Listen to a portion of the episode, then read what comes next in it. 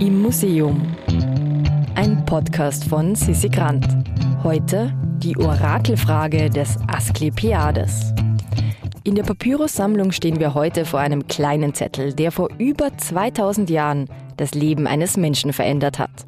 Denn um die richtige Lebensentscheidung zu treffen, hat sich Asklepiades einem Orakel anvertraut. Und die Antwort? Die ist bis heute überliefert. Mein Name ist Bernhard Palme.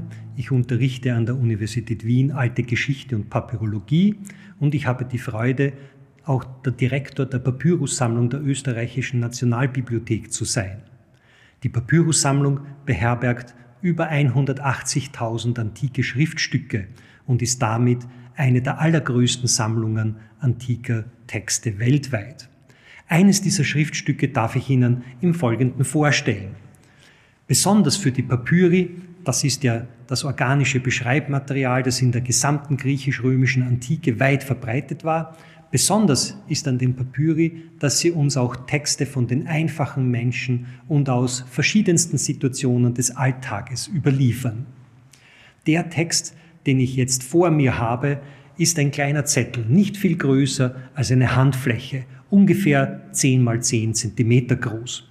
Und es steht in wenigen Zeilen in Griechisch geschrieben folgender Text darauf.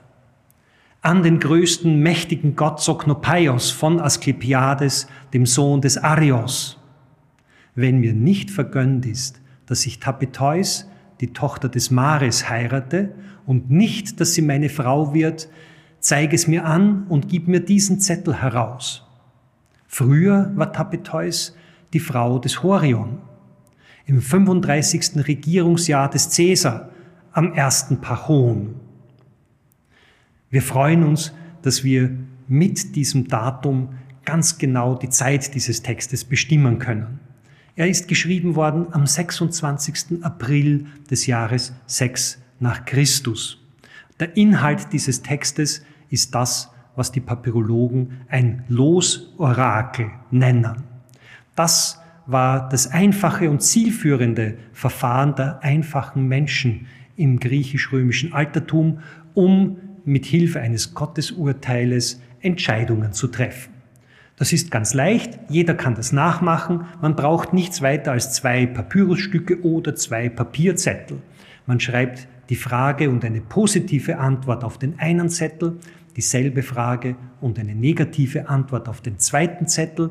Dann gibt man beide Zettel entweder an den Priester eines Orakelkultes oder wenn gerade kein Priester da ist, wirft man sie in einen großen Tonkrug, mischt durch und zieht dann, selbstverständlich gelenkt von der Gottheit, einfach den richtigen Zettel heraus. Und schon hatten die Götter die Entscheidung getroffen.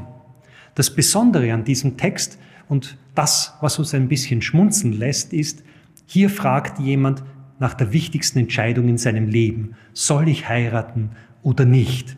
Wir sehen also, welches enorme Vertrauen in dieses Gottesurteil die einfachen Menschen gehabt haben. Wir können nicht mit Sicherheit sagen, ob es dem Asklepiades vergönnt war, seine Tapeteus tatsächlich zu heiraten oder nicht. Denn wir haben nur diesen einen Zettel. Allerdings wissen wir, was der Fundort dieses Zettels, der die negative Antwort ist, gewesen ist.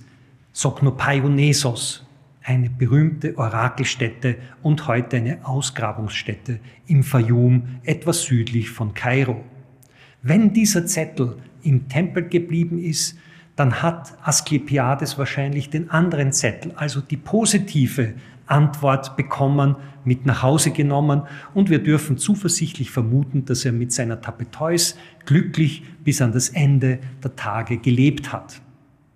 Für die Papyrologen, die Althistoriker und die Religionsgeschichtler ist auch noch der Nachsatz besonders interessant.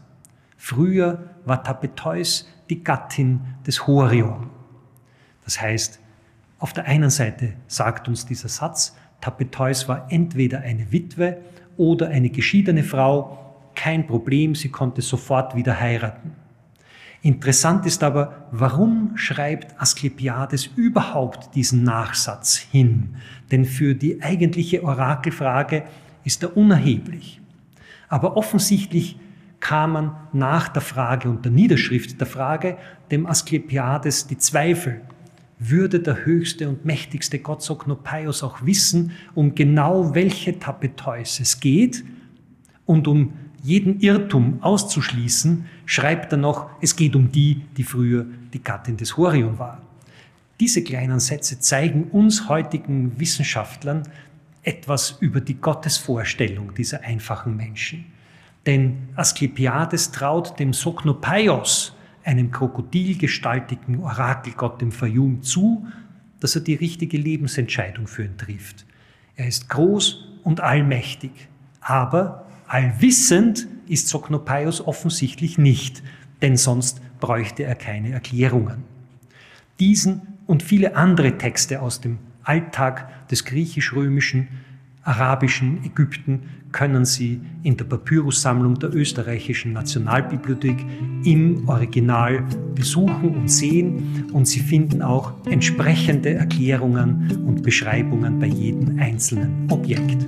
Also wer das jetzt gerne zu Hause nachmachen möchte, seid bitte vorsichtig mit euren Fragen an die Gottheit eurer Wahl.